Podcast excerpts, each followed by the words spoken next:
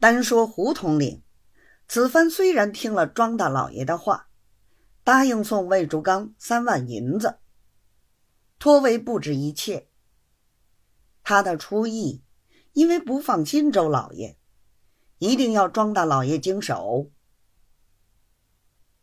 庄大老爷明晓得这里头周某人有好处，而且当面又托过，犯不着做什么恶人。所以求了统领，仍交周某人经手。统领面子上虽然答应，等周老爷上来请示，要画这笔银子，他老人家总是推三阻四，一连耽搁了好几天，亦没有吩咐下来。周老爷心上着急，又不好十分催他，而且胡统领有意为难。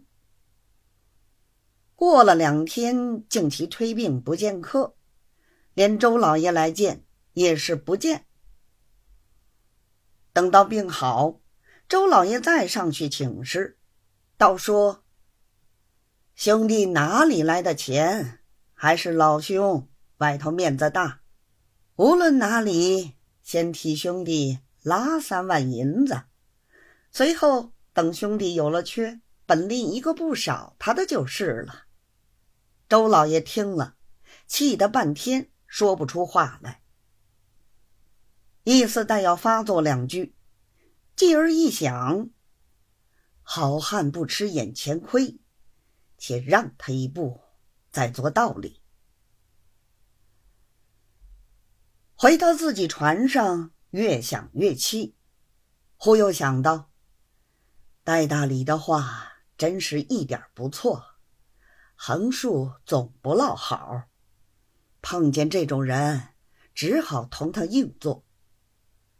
但是，一见银钱是黄仲杰经营，我今同他商量，他是个胆小人，一定不肯答应。与其碰了回来，不如不张口为妙。